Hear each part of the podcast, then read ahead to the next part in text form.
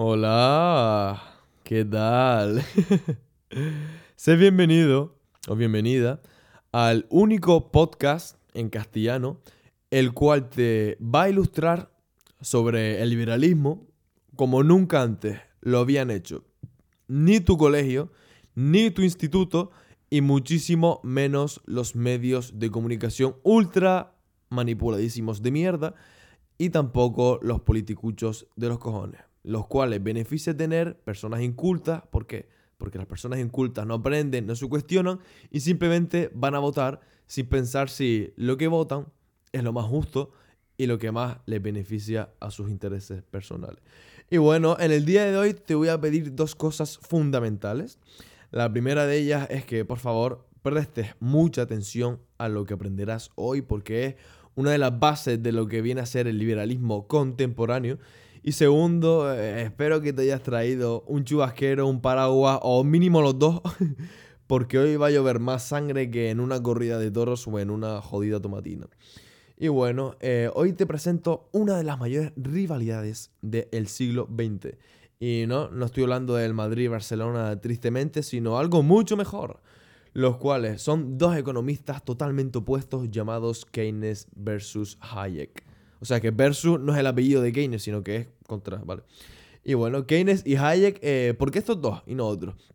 Porque Keynes y Hayek, eh, Hayek son como la personificación de que el Estado intervenga en la economía o que el Estado no debe intervenir ni para mirarlo en la economía. Y bueno, eh, a lo largo del siglo XX publicaron ciertas obras y se tiraron ciertas pollitas que, que veremos posteriormente. Y bueno, comenzaremos con Keynes. Keynes estaba a favor de que el Estado debería intervenir en la economía para eh, realizar ciertos ajustes esas fallas del capitalismo, ok, pues el Estado poner esos parches y regularlo. ¿Para qué? Para que esas cosas supuestamente vayan bien. Pero bueno, ya tocaremos ese controversial tema mucho más adelante. Y bueno, eh, que esto era bastante beneficioso, el hecho de intervenir en la economía, el Estado, para corregir los desequilibrios del sistema capitalista, sencillamente, y que en caso de crisis la mano gubernamental ayudaría a los más eh, desfavorecidos, como los desempleados, eh, en conseguir un trabajo y bueno, en ir incrementando la economía, el consumo con eso. Bueno, bajo esta premisa, ¿ok? Es curioso porque desde regímenes totalitarios hasta democracias liberales eh, abrazaron las ideas de Keynes. o sea, como que un economista súper influenciado sea como el ídolo de, Hitler. ¿sabes? O de Stalin. Bueno, de Stalin no tanto, sino de Hitler. Ahí de, venga, gasto para todo, dinero para todos, que eso lo veremos a continuación. Y Keynes, mm, exactamente, ¿a qué se refería con que debería intervenir el estado de la economía? Bueno, eh, debería intervenir mediante dos vías, proponía él. Una de ellas es, uno, la política monetaria o dos, la fiscal, eh, o dicho de un modo mucho más sencillo, a través de la regulación del dinero y del tipo de interés, ¿vale? No olvidemos que el tipo de interés, ¿vale? Como dale eh, ¿cómo decirlo? El precio del dinero, ¿vale? El Banco Central eh, imprime dinero, básicamente, crea esa oferta monetaria mediante la inflación. En otras palabras, que mm, saca billetes de la nada, en plan, pa, pa, pa, para adentro, billetes para todo el mundo, ¿ok? Y bueno, si los bancos comerciales, ¿ok? Por ejemplo, Banco Santander, BVA, en Sudamérica no sé qué bancos hay, pero bueno, el banco comercial al que tú vas a sacar dinero y demás, pues pide prestado dinero al Banco Central. Y el Banco Central te dice, venga, te voy a, poner, te voy a dar eh, mil millones de euros, pero, pero lo que tú me tienes que pagar después es gratis. O sea, cero tasas de interés y tasas de interés negativas. Que es lo que está hoy día, que hace que todo sea un puto caos y nadie sepa qué es lo que vaya a pasar. Vale. Pues básicamente eso. Em, Keynes decía que, eh, bueno, que el Estado debería intervenir ese tipo de interés. Y si, por ejemplo, está el 4%, ¿Vale? Eh, un ejemplo muy sencillo. Con banco dice, dame 10 euros, Banco Central, que nunca dan esa cantidad, pero para que puedas ver el ejemplo. Dame 10 euros, te dice el Estado, vale, eh, tengo una tasa de interés de 10%, ¿ok? De esos 10 euros, pues entonces yo doy 10 y tú me tienes que devolver 11. Eh, esos 10 más ese 10%. ¿Se entiende? Perfecto.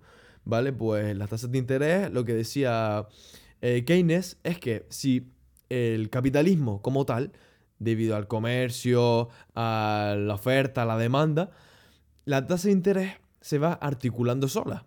¿Qué quiere decir esto? Que nadie tiene que manipular la tasa de interés. ¿Por qué? Porque el mercado la hace según la oferta y la demanda.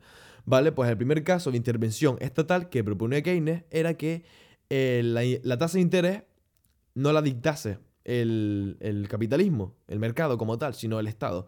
Que unos burócratas con conocimiento, se supone, intervienen en dicho tasa de interés para favorecer a la economía, se supone. ¿vale? Si, está, si el capitalismo dice 4%, el Estado dice 0%. ¿Por qué?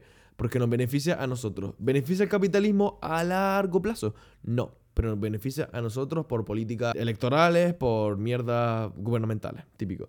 Bueno, eso era una de ellas, una de las maneras de intervenir en la economía, regulación del dinero y el tipo de interés, exactamente. O bien, la favorita de los socialistas, a través del impuesto y el gasto público.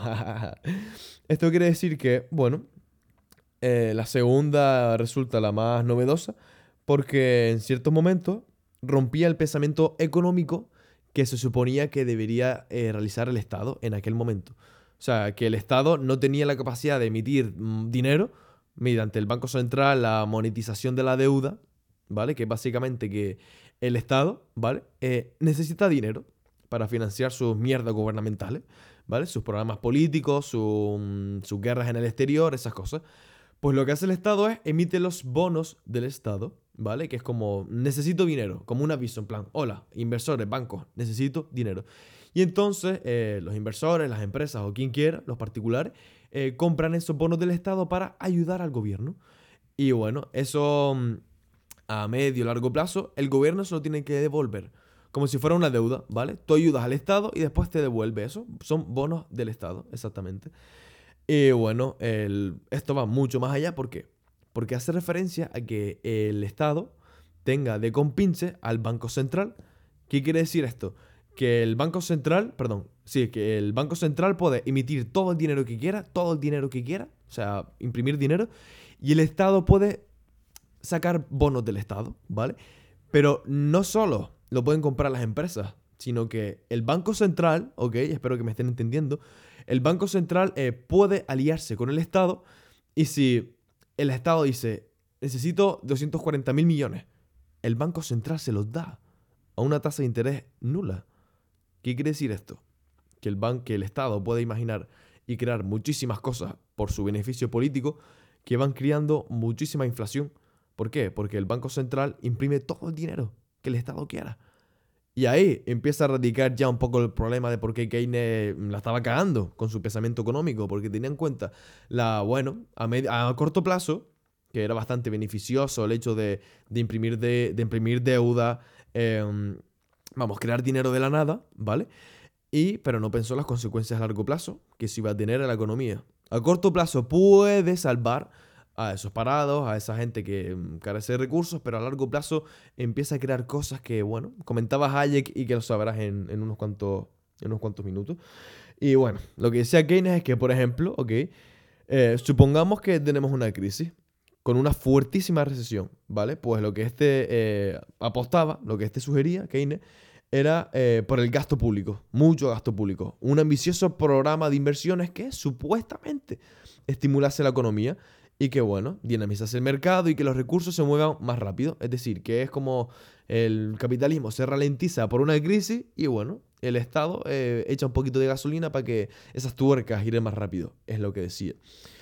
Y bueno, para financiar el gasto, ok, eh, pues lo que hacía era el Estado central movilizaba la economía eh, con un incremento de dinero circulado por el propio Estado. En otras palabras, que si faltaba dinero por las crisis, pues el, Estado metía ese dinero.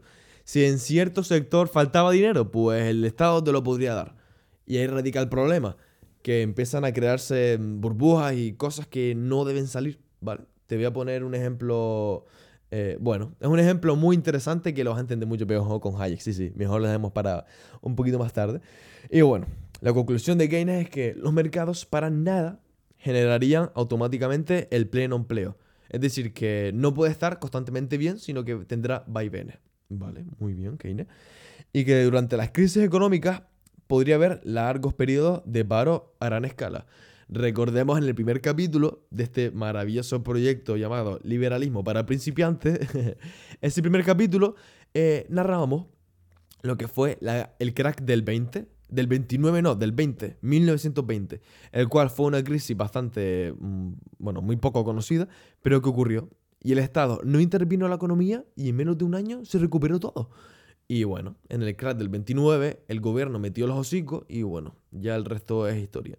Hasta después de casi 16 años más tarde, justo de acabar la, Segunda Guerra Mundial, Estados Unidos no empezó a recuperarse. en otras palabras, que Keynes sugiere ¿vale? Que cuando hay crisis, el, desempleo, como se hace casi crónico, y que la intervención del Estado, eh, bueno, ayudaría a que eso se paliase un poco. Y ya la historia y empíricamente nos demostró que Keynes estaba eh, muy equivocado. Era un tío con mucho carisma, muy simpático, pero si estás equivocado, mi rey, otra cosa no podemos hacer. Bueno, en 1936 Keynes publica eh, su obra Teoría General de la Ocupación, Interés y el Dinero, bueno, que abordaba el tema de la economía tradicional de la época y bueno, empezaba a tirar las pequeñas pollitas hacia Hayek. ¿Por qué? Porque estaba en contra de lo que él pensaba y bueno, cosas que pasan. Entre los blancos de Keynes había muchas ideas aceptadas eh, desde hace mucho, como por ejemplo que a los niveles de empleo están determinados por el precio de la mano de obra y que la oferta que genera eh, su propia demanda son los ahorros que se traducen automáticamente en inversión. Como tal, los precios de los empleos, ¿vale? O sea, los sueldos los determina el mercado. Ninguna otra eh, agente, agente externo puede decidir qué o no precios tienen los, los trabajadores. Bueno, ahora pasamos con la parte de Hayek, el cual Hayek tenía una conclusión muy diferente que, bueno, este señor fue coetáneo de la Primera Guerra Mundial, al igual que Keynes, y bueno, particularmente a Hayek le, llegó muy profundo el tema de, la economía, la inflación y tal. ¿Por qué? Porque él estaba en, Viena cuando ocurrió el fin de la Primera Guerra Mundial y vio en primera persona el declive de, la economía austriaca.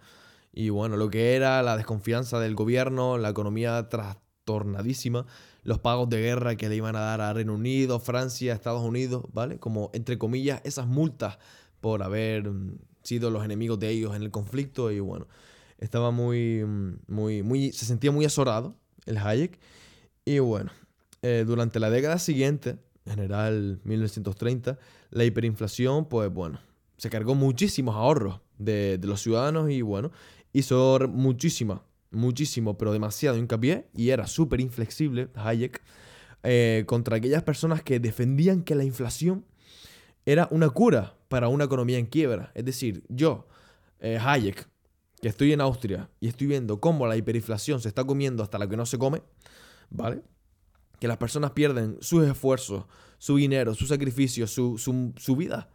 ¿Por qué? Porque si un euro vale un euro, si imprimes 200 mil millones y trillones de billetes, ese euro no vale nada. Por tanto, estoy viendo que tu política de inflación no está sirviendo. Porque estoy viendo cómo mi pueblo se muere de hambre. Por lo que tú estás promulgando, Keynes que es la impresión de dinero, mi niño.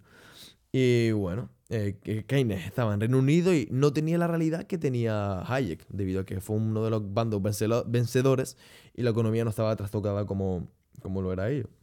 Y bueno, eh, llegó a creer Hayek que quienes defendían los programas de gasto público a gran escala para acabar con el paro estaban incitando no solo a la inflación incontrolable, sino también a la tiranía política. Esto es sumamente interesante porque porque cuando el Estado promulga gasto público, lo que está haciendo es que la gente dependan de ellos.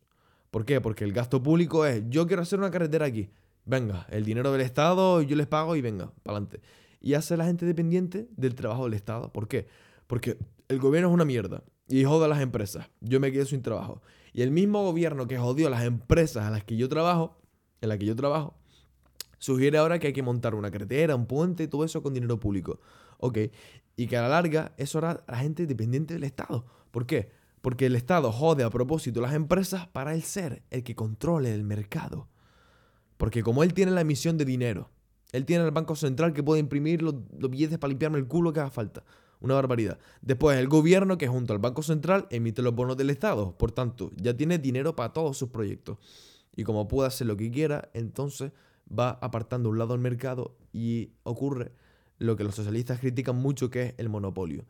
Y lo que en un principio hizo el Estado, ¿para qué? Para paliar una crisis pasajera y aumentar un poco lo que viene a ser el nivel de desempleo, perdón, de disminuir el nivel de desempleo en los trabajadores, lo que hace es que evidentemente, como la naturaleza del Estado es agrandarse, lo que en un principio es temporal para favorecer a los trabajadores, acaba ocurriendo en una tiranía en la cual hace que los propios trabajadores e incluso empresarios, ¿por qué?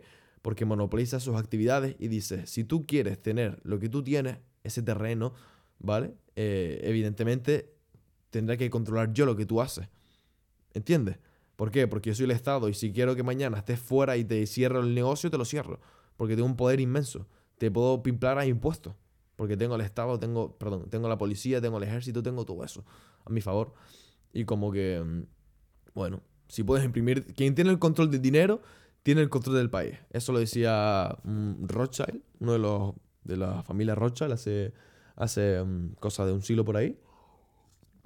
Y si el Estado maneja todo el dinero, entonces él es el dueño del país. Y por eso lo que en un principio es algo, bueno, esporádico, se convierte en algo totalmente permanente. Bueno, Hayek eh, no detalló públicamente ninguna crítica a la teoría general de, de Keynes, pero en 1944 publicó un libro sumamente interesante llamado Camino de la Servidumbre, el cual se ha convertido en un clásico fundamental del libertarismo. Bueno, Hayek pretendía poner en evidencia que, evidentemente, el socialismo y fascismo, que no olvidemos que estaban a favor de lo que promulgaba Hayek, eh, perdón, Keynes, Keynes, ¿vale? Fascismo, socialismo, a favor de Keynes. ¿Por qué? Porque directamente imprimir dinero y a los estados totalitarios les encanta imprimir dinero y tener ellos el control de la deuda y bueno, que ellos sean más ricos y mediante la inflación la gente se quede con menos poder adquisitivo. Porque lo que hace la inflación no es dejarte pobre y quitarte dinero, sino que tú tienes dinero, pero esos mil euros en, en dos años valen 600 y luego 400, ¿sabes? Y bueno, y eso le gusta a los a los políticos. ¿Por qué? Porque financia sus gastos, pero jode al resto del pueblo. Típico de los, de los socialistas o de los nazis. Y bueno, que el socialismo y el fascismo eran prácticamente idénticos, males idénticos incluso. Y advertía sobre los posibles eh, peligros de la, de la planificación económica durante el periodo que siguió a la Segunda Guerra Mundial. En plan, vale, chicos, estamos todos de puta madre, pero la gente ahora quiere el estado de bienestar. ¿Qué quiere? Que el Estado se eh, ocupe de ello, básicamente. Y bueno, eh, Hayek temía que ocurriese esto y bueno, que a largo plazo volviese otra vez esos regímenes totalitarios.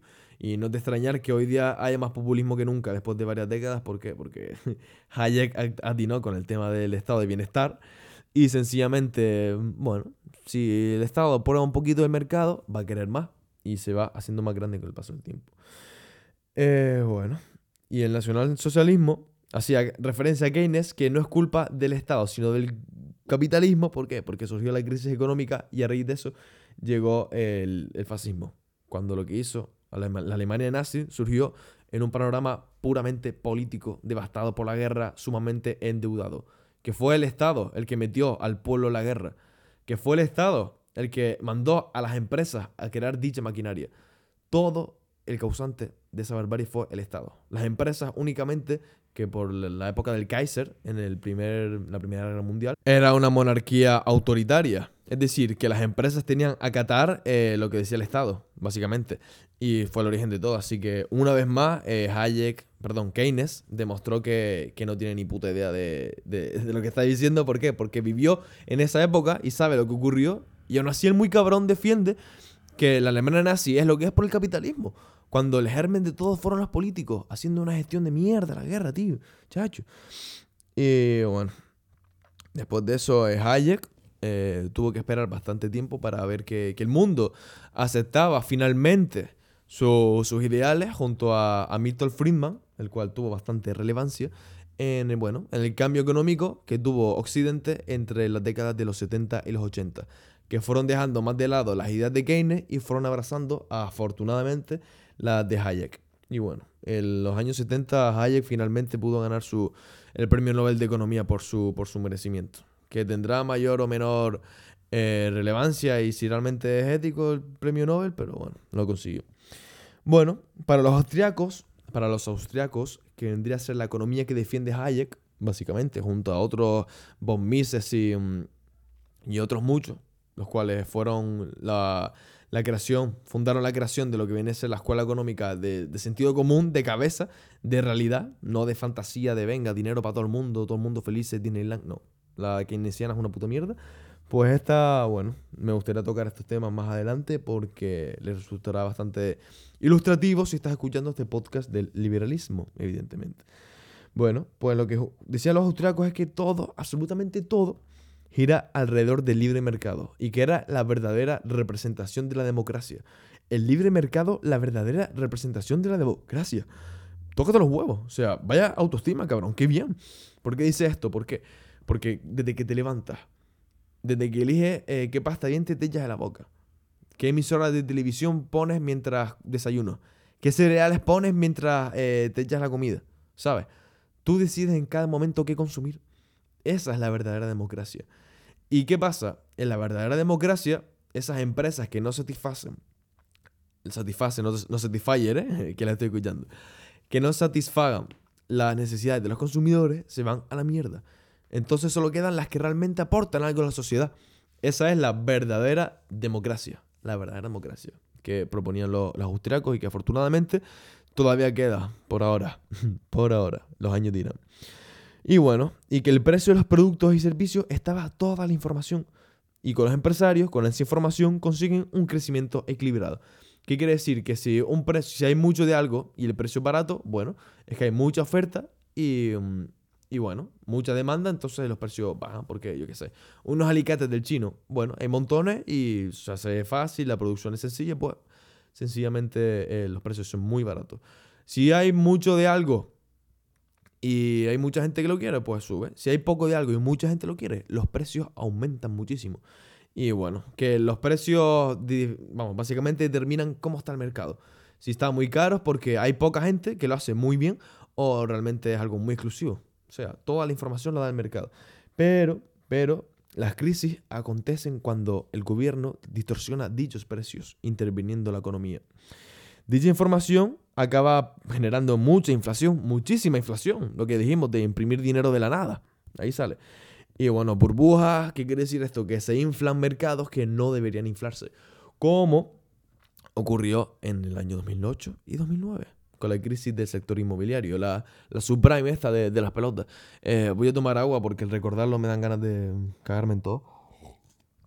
Bueno, siempre se les ha vendido, se nos ha vendido que, bueno, en 2008, en 2009, el mercado mundial colapsó por culpa del capitalismo, pero no te contaron que los inversores, fondos de inversión súper codiciosos, ¿vale? Podemos decir que los malos empresarios tergiversaron ciertas cosas de, bueno, de la vivienda americana, ¿para qué? Para pedir prestado muchísimo dinero y, y bueno, con renta de mierda que las personas lo dejaban y, bueno, que daban casas a todo el mundo y al final no tenían cómo devolver ese dinero. Por tanto, se fue creando entre una burbuja, ¿por qué?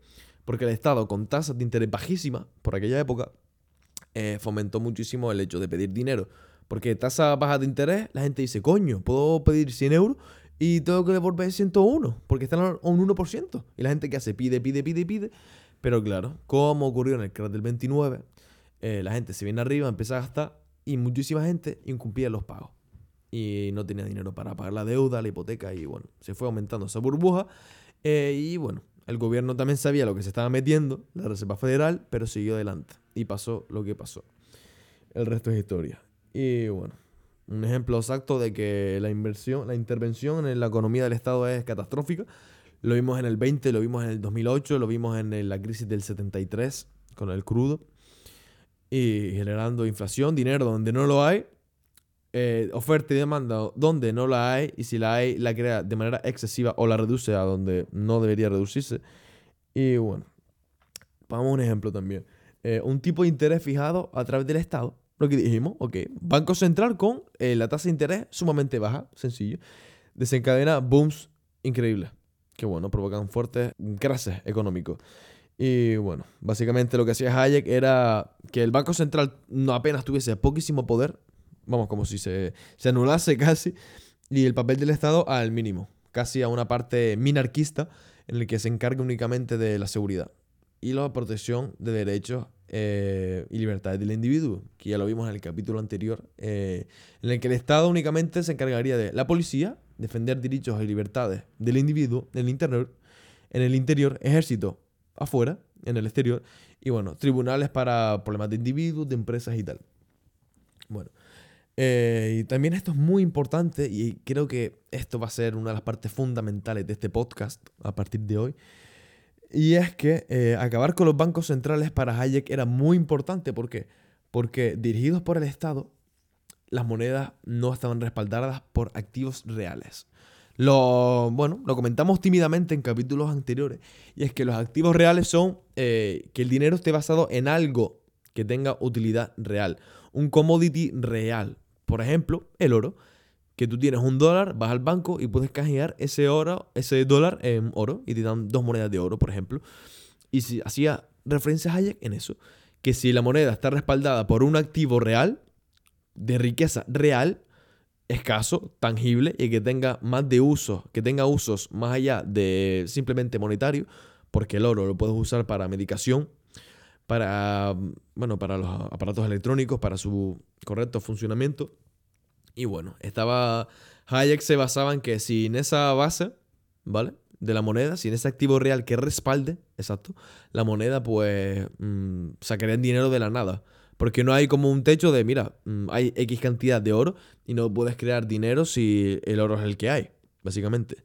Y bueno, eh, se refería a que, a que debería haber, debería retornar el oro otra vez con esa, con esa fuerza que tenía antes de 1913, que se creó la Reserva Federal y a tomar por culo el oro y sacar dinero del bolsillo, mm, como si nada. Y que el origen de los booms es eso, que el, el, dinero, al no estar respaldado por el oro, no se puede cuantificar cuánto dinero puede haber y si se crea cuando no se debe, pasan cosas. Bueno, en conclusión, que el Estado no debería eh, intervenir en la economía porque para nada soluciona las crisis. Quizás a corto plazo ayuda a ciertos sectores, no toda la economía, ¿ok? A, bueno, una bonanza muy efímera porque después se empiezan a crear con el paso del tiempo a medio plazo eh, distorsiones y burbujas donde no las hay. Y bueno, que el mercado es un engranaje perfecto y que la intervención del Estado, por mínima que sea, es una piedra en ese engranaje. Solo bastará una para mandar a la mierda todo el sistema a largo plazo. Por eso el Estado debe estar metido a lo suyo. Defender derechos y libertades del individuo dentro con la policía, en el exterior con el ejército y en interiores para particulares y empresas mediante los tribunales. Y quiero concluir este episodio eh, narrando una cita de Ludwig von Mises, uno de los cabezas principales de la economía austriaca, que me gustaría tocarlo en este podcast, el cual decía, el gobierno no puede crear empleos. Destruirían empleos tratando de hacer esto. El gobierno no tiene nada de dinero, de dinero. Lo único que tienen es una imprenta del Banco Central para imprimir dinero. Necesitamos que el libre mercado cree empleo. Si el gobierno quiere ayudar, deben eliminar su influencia en la economía. Ludwig von Mises. El único que puede salvar los empleos son los empresarios. El Estado debería dejar a los empresarios haciendo lo que mejor saben, que es dar empleo a las personas y crear productos y servicios de calidad a un buen precio para el individuo. Y ya está. A eso se reduce todo. Eh, si has llegado hasta aquí, eh, ole tú, ole tu curiosidad y me alegro muchísimo de que, bueno, de que me hayas prestado, prestado atención una vez más. Y um, estoy súper orgulloso de que, de que este proyecto poquito a poquito vaya teniendo más, más alcance. Eh, bueno, y si lo estás escuchando en Spotify, me encantaría, sería para mí un honor en Spotify, Apple Podcast, Evox o tu plataforma de podcasting favorita, que te suscribiese eh, y bueno, para no perderte ninguno de estos interesantes episodios sobre el liberalismo para principiantes. Muchísimas gracias por tu tiempo y espero que todo te vaya bien para otro episodio que vendrá pronto. Nos vemos pronto.